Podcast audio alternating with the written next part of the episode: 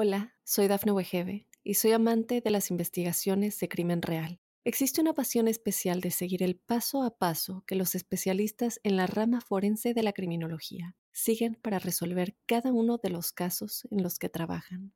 Si tú, como yo, eres una de las personas que encuentran fascinante escuchar este tipo de investigaciones, te invito a escuchar el podcast Trazos Criminales con la experta en perfilación criminal, Laura Quiñones Orquiza, en tu plataforma de audio favorita.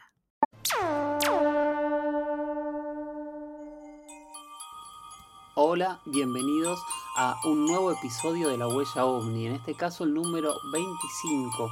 Y realmente estoy feliz de, cómo está empezando a funcionar el podcast, de la cantidad de gente que, que está escuchando, cómo van subiendo los números, las preguntas, los comentarios, las imágenes, las sugerencias que mandan. Muchísimas, muchísimas gracias. Como siempre les cuento, yo soy Jorge Luis Zuckdorf, eh, me dedico a hacer documentales, he hecho muchos, muchos documentales de misterios, me ha tocado recorrer gran parte de América y otros lugares del mundo investigando temáticas ovnis, entrevistando a testigos, expertos y un poco desde ahí, de ese saber prestado, es donde eh, ofrezco este espacio, ¿no? Donde nosotros siempre decimos, no somos amigos de las verdades absolutas, somos amigos de las dudas, de las preguntas, de abrir la mente para poder pensar y algún día sacar conclusiones.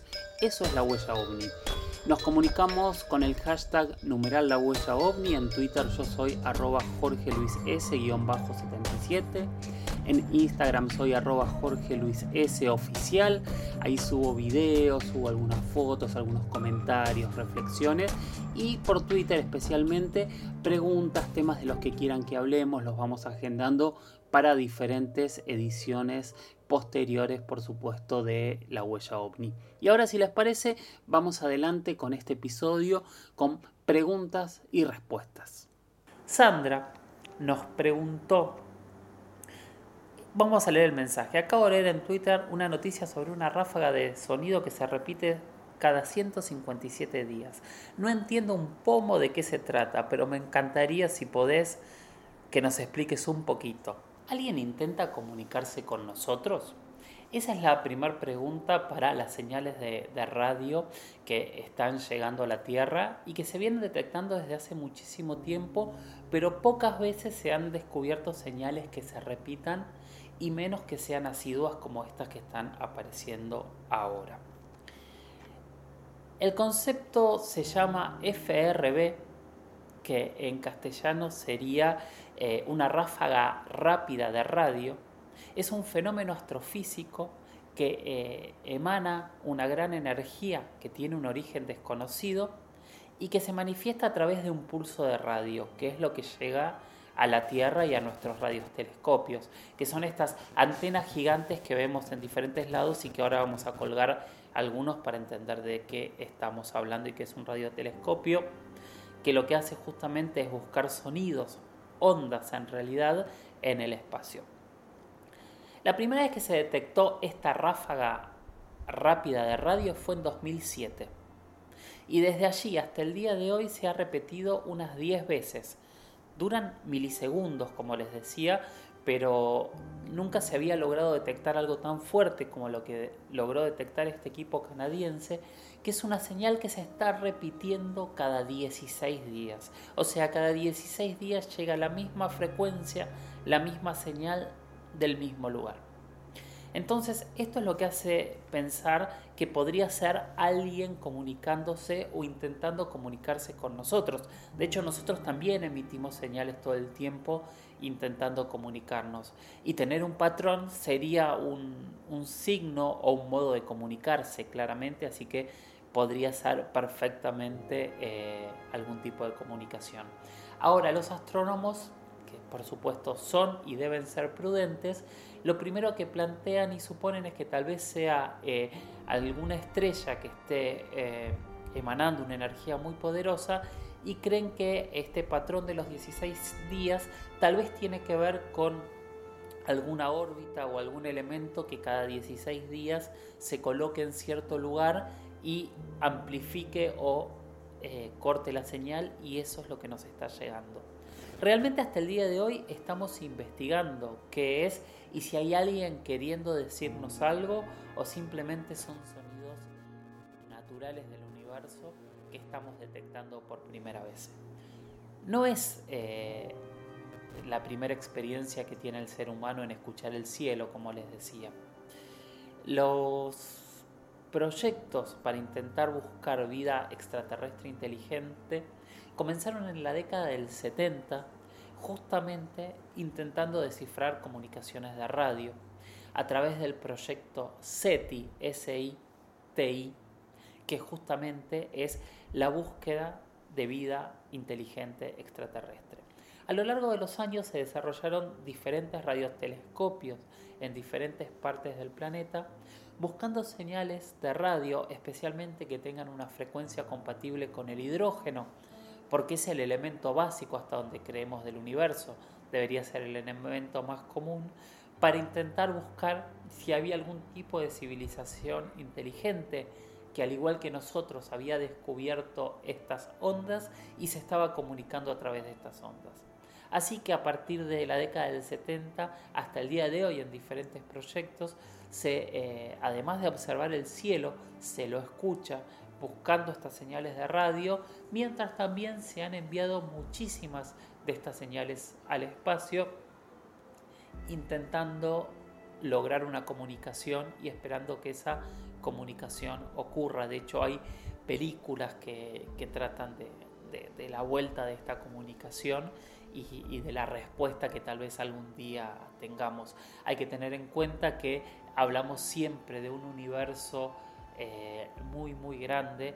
Y entonces al hablar de un universo muy grande, eh, estas señales que viajan a la velocidad de la luz, y estamos hablando tal vez de lugares de la Vía Láctea que están a 500 millones de años luz o a 30.000 años luz eh, de distancia, estaríamos hablando que esa señal para llegar hasta ese lugar podría tardar 30.000 años en la última opción o 500 millones de años en la primera opción viajando a la velocidad de la luz. Para tener una respuesta de esas señales que hemos enviado debería ser el doble de ese tiempo, ¿no? Llegar nuestra señal y enviarlo. Entonces es como una comunicación con un enorme, enorme delay y tal vez algún día, tal vez algún día, estas comunicaciones que nosotros estamos enviando y hemos enviado tengan respuesta. Pero mientras tanto, sin esperar todavía estas respuestas, al día de hoy estas enormes antenas, estos enormes telescopios, van buscando por todos lados la esperanza de encontrar alguna civilización inteligente en algún otro lugar de la galaxia o en otra galaxia buscando contactarse con alguien y tal vez ese alguien seamos nosotros. Es una tarea eh, milimétrica y es tan tan grande el universo que es casi imposible, es casi eh, buscar eh, al azar algunos sitios donde podamos llegar a encontrar alguna señal. Pero ¿quién dice que algún día alguien logre que esa comunicación realmente sea posible? De hecho, bueno, es lo que está ocurriendo ahora con esta señal, que si bien es lejos, es lejana, estamos hablando de una señal que proviene aproximadamente, como decíamos al principio, de 30.000 años luz. O sea, recordemos que 30.000 años luz es la distancia que se recorre en el espacio viajando por 30.000 años a la velocidad de la luz. Tal vez sea una señal inteligente y tal vez algún día podamos comunicarnos cara a cara con ellos. Esto es lo que plantea una de las partes de la búsqueda científica de no de vida, sino de civilizaciones, porque esta es la otra gran diferencia. La vida no podría emitir estas señales, sí lo podría emitir una vida evolucionada como la nuestra, que haya logrado crear, diseñar tecnología y entender cómo funcionan ciertos aspectos del universo para poder utilizarlos a nuestro favor y eso es lo que está buscando este tipo de proyectos. Hola, soy Dafne Wegebe y soy amante de las investigaciones de crimen real. Existe una pasión especial de seguir el paso a paso que los especialistas en la rama forense de la criminología siguen para resolver cada uno de los casos en los que trabajan. Si tú, como yo, eres una de las personas que encuentran fascinante escuchar este tipo de investigaciones, te invito a escuchar el podcast Trazos Criminales con la experta en perfilación criminal, Laura Quiñones Orquiza, en tu plataforma de audio favorita. Bien, la siguiente pregunta es una pregunta que ya hemos respondido que vamos a contar nuevamente un poco por arriba porque supongo que ya hay varias personas que me lo preguntan, así que me imagino que no todos habrán escuchado ese programa. ¿Qué es? En el año en 1945, el, en teoría el ejército de Estados Unidos decidió intentar crear una serie, una especie de supersoldados que pudiesen combatir contra los nazis y terminar la guerra de una manera más rápida. Entonces, en el área 51 se empezaron a llevar diferentes experimentos exponiendo seres humanos a diferentes tipos de radiaciones para lograr crear estos cuerpos perfectos y superpoderosos, que era la manera de hacer estos super soldados. Uno de los científicos que estaba a cargo de esta investigación era Albert Wester. Él, para mostrar el apoyo que tenía al proyecto eh, y, lo convencido que estaba que iba a funcionar, eh, propuso que su propia hija, Abigail Webster, fuese el conejillo de indias para las pruebas. Entonces Abigail, que era una joven universitaria, con una vida por delante, eh, empezó a ser sometida a, a estas diferentes pruebas y su cuerpo empezó a cambiar, empezó según narran, a crecer cada vez más grande y a volverse cada vez más monstruosa. Pero lo que cuentan también, según estas teorías, es que mientras su cuerpo crecía, su conciencia también desaparecía y se terminó transformando en una especie de monstruo eh, gigante, terrible e incontrolable. Eso hizo que su padre empezase a tener temor de lo que ocurriría si ella se escapaba de, su prisión en, el área 51. Hay un relato que en algún momento ella se habría escapado y la habrían vuelto a, aprender y que de ahí se, conocería parte del proyecto. Bueno, la realidad es que se habla que se, se terminó transformando en un ser gigante, monstruoso, sediento de sangre y con un apetito voraz. Eh, y que fue tan terrible el resultado que se decidió cancelar el proyecto, pero que Abigail sigue viviendo en estas mazmorras en donde se realizaban los experimentos y de hecho hay quien explica y dice que en realidad todo el silencio y todo eh, eh, lo que hay detrás del secretismo en el área 51 en gran parte tiene que ver con ella y tiene que ver con mantener este, este secreto oculto y mantener a la población civil lejos de este ser que sería alta y realmente dañino. ¿Qué hay de cierto con esto? Y no sabemos si es una historia, si hay eh, puntos de contacto que podrían hablar de, realidad. Sí sabemos que el ser humano siempre ha querido modificar y ha modificado genéticamente cientos y cientos de especies para, para mejorarla, y por otro lado que siempre ha buscado tener el soldado perfecto, el Capitán América, decían en su momento, eh, como, como base de este proyecto, pero no sabemos si realmente esto ocurrió y si realmente Abigail sigue morando eh, en los pisos inferiores del Área 51. Ese es su contacto con los ovnis, ¿no? El secretismo que hay en el Área 51 y lo que se podría haber hecho allí, pero realmente no es eh, un proyecto que esté directa, directamente relacionado con nuestra temática. Segundo tema de, esta tanda de preguntas y respuestas es, eh, anoche eh, Argentina fue otra vez trending topic con la palabra ovni. Y viene ocurriendo cada vez más en la cuarentena, es cierto, pero sobre todo ocurre cada vez más cuando aparecen en el cielo un tren de luces que se mueven una detrás de otra que nadie sabe ni calcular cuántos son y que realmente quienes las miran eh, se sorprenden porque lo primero que piensan es que estamos ante eh, una invasión extraterrestre y que están llegando todas juntas. Y es cierto, es impresionante ver estas luces y sobre todo si no sabemos qué son.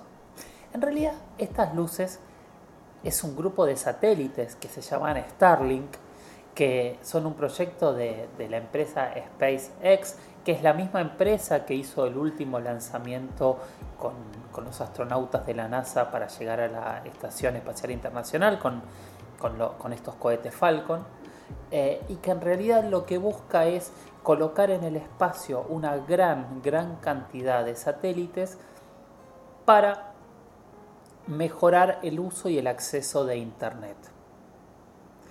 Ellos están calculando tener para mediados de la década del 20, o sea, para el 2025, entre 12.000 y 40.000 satélites en el espacio que logren cubrir todo el planeta y darnos una Internet de una calidad diferente. ¿Por qué se hace esto? Otra de las empresas relacionadas a, SpaceX es Tesla. Las dos empresas son de Elon Musk y Tesla necesitaría tener un mejor acceso a Internet en todo el planeta para que sus autos eléctricos e inteligentes pudiesen funcionar absolutamente en cualquier punto de la Tierra. Entonces eso es lo que tiene que ver con este proyecto. Se cree que al día de hoy ya hay 420 de estos satélites, algunos están sueltos, algunos van en tren, que es lo que solemos ver de vez en cuando, pero también les recomiendo que aprovechen porque los satélites están subiendo y van a llegar a su órbita cuando lleguen a su órbita, que aproximadamente van a ser 550 kilómetros de altura, no se van a ver tan grandes y no se van a ver tan luminosos. Entonces, en realidad este es un fenómeno que no es que los vamos a ver todo el tiempo, así que quien puede verlos, aprovechelo. Bien, aprovechamos también el momento para explicar cómo hacemos para distinguir un satélite de algo que no es. Lo primero que es importante tener en cuenta es que el satélite no tiene luz propia. Lo que hace es reflejar la luz del sol. Entonces, para reflejar la luz del sol, necesita estar en contacto directo con el sol y no estar cubierto por eh, el arco de sombra que genera la, la Tierra en la noche. Entonces, siempre los satélites se van a ver entre una hora y media y dos horas antes y después de la salida y la puesta del sol. Cuando la Tierra todavía o ya empieza a oscurecerse, pero el cielo ya está iluminado. Segundo punto a tener en cuenta para entender que es un satélite es que tienen movimientos rectilíneos uniformes, o sea, van siempre a la misma velocidad, de modo derecho, y no se detienen, su movimiento es constante. Estas son las características por las cuales nosotros entendemos cuando es un satélite. Recomiendo que veamos los Starlink, que son maravillosos y son una experiencia increíble. Por otro lado, hoy tenemos cientos de aplicaciones en el teléfono para bajar que nosotros apuntamos nuestros teléfonos esas luces que vemos y si es un satélite y está declarado nos va a decir que es un, que es un satélite y qué satélite es. Pero es interesante cuando se habla de ovnis, hay que leer, escuchar, pero siempre es bueno tratar de filtrar y siempre hay que tener la cabeza en buscar hasta la última explicación lógica y racional de lo que se está viendo. Esa es la clave para quedarnos cuando algo pasa a ser excepcional. Los objetos voladores no identificados desde aquí no sabemos qué son, son los menos. La gran mayoría de los objetos que vemos en el cielo al final del día tienen una explicación y tenemos que tratar de encontrársela. Sin sus preguntas este programa es imposible de ser pensado. A veces hay preguntas más sencillas de responder, a veces hay preguntas muy difíciles de responder y en este caso lamento decirte arroba luquitas-riff, Lucas Riff, que espero empezar a responderte, pero lamentablemente nos vamos a quedar a mitad de la respuesta. Igual me hiciste una pregunta muy difícil, que es la siguiente. Va otra y no jodo más, dice. No, siga jodiendo que necesitamos preguntas. Si la ciencia afirma que los astros no interfieren sobre la vida humana y en la Tierra como sí lo cree la astrología, ¿realmente hay un fenómeno que sí lo hace?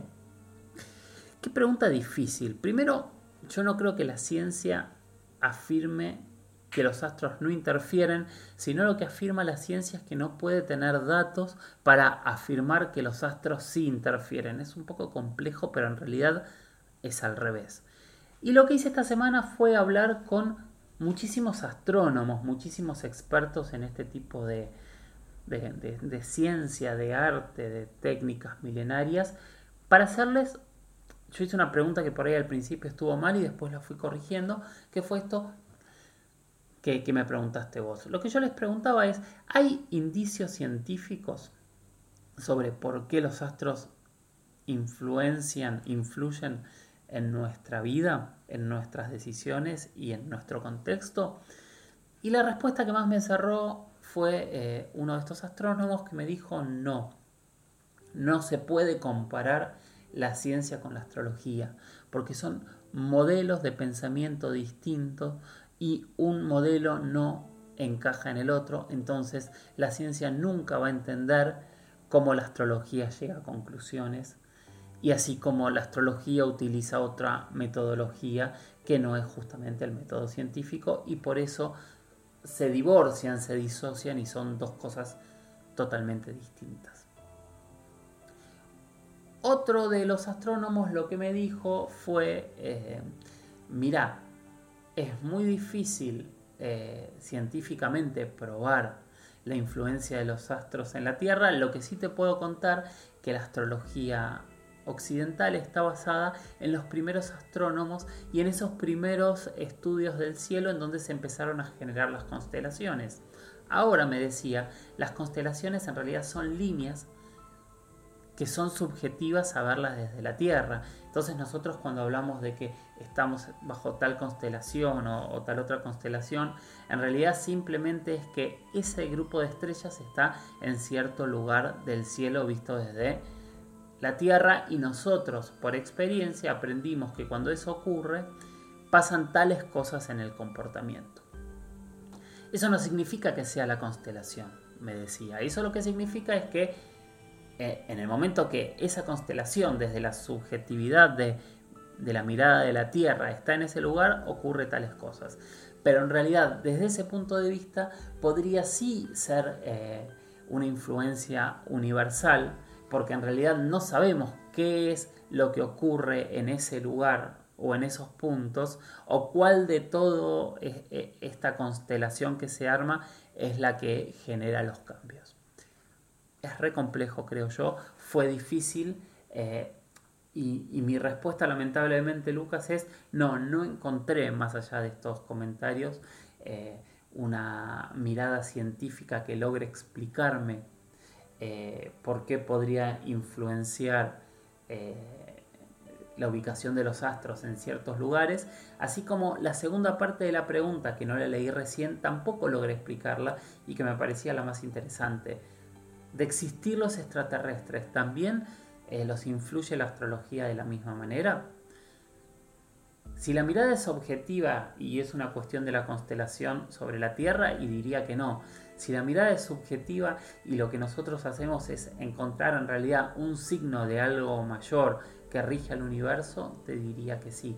Pero me encantaría saber si entre los oyentes hay algún experto en astrología, alguien que con el hashtag numeral la huella ovni nos pueda decir algo diferente de, lo que nos dijeron y de, este concepto que, intentamos averiguar y que realmente en toda esta semana no me quedé con una no, me quedé con una sola explicación pero tampoco logré entre lo que leí y entre la gente que le pregunté eh, llegar a una explicación que por lo menos eh, a mí me conformara espero Lucas que de alguna manera la respuesta te haya conformado aunque entiendo que vamos a tener que seguir investigando y averiguando para llegar a cuál es realmente la verdad Hola, soy Dafne Wegebe y soy amante de las investigaciones de crimen real. Existe una pasión especial de seguir el paso a paso que los especialistas en la rama forense de la criminología siguen para resolver cada uno de los casos en los que trabajan. Si tú, como yo, eres una de las personas que encuentran fascinante escuchar este tipo de investigaciones, te invito a escuchar el podcast Trazos Criminales con la experta en perfilación criminal, Laura Quiñones Orquiza, en tu plataforma de audio favorita. Muchísimas gracias por haber llegado hasta aquí. Estamos terminando el episodio 25 de la huella ovni. Y recuerden mirar al cielo, es la única forma de poder ver, de poder entender. Abran la mente, sáquense los prejuicios, anímense a hacerse preguntas que usualmente no nos hacemos. Anímense a no responder esas preguntas, a buscar todas las posibilidades y opciones de respuestas que haya. Anímense a investigar también, a intentar encontrar explicación y lo que no tenga explicación es lo que nosotros buscamos, lo que nos genera más preguntas, por lo menos a nosotros, lo que nos genera la fascinación que tienen estos temas. Muchísimas gracias por escuchar la huella ovni. Ya saben, se comunican conmigo en mi Instagram como arroba Jorge Luis oficial, en mi Twitter como arroba Jorge Luis S. 77. Cualquier comunicación usan el hashtag numeral la huella. Gracias y nos vemos en la próxima. Chau chau.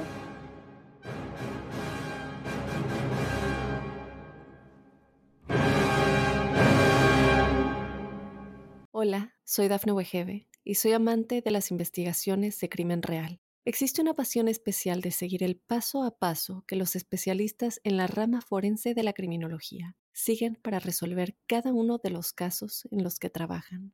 Si tú, como yo, eres una de las personas que encuentran fascinante escuchar este tipo de investigaciones, te invito a escuchar el podcast Trazos Criminales con la experta en perfilación criminal, Laura Quiñones Orquiza en tu plataforma de audio favorita.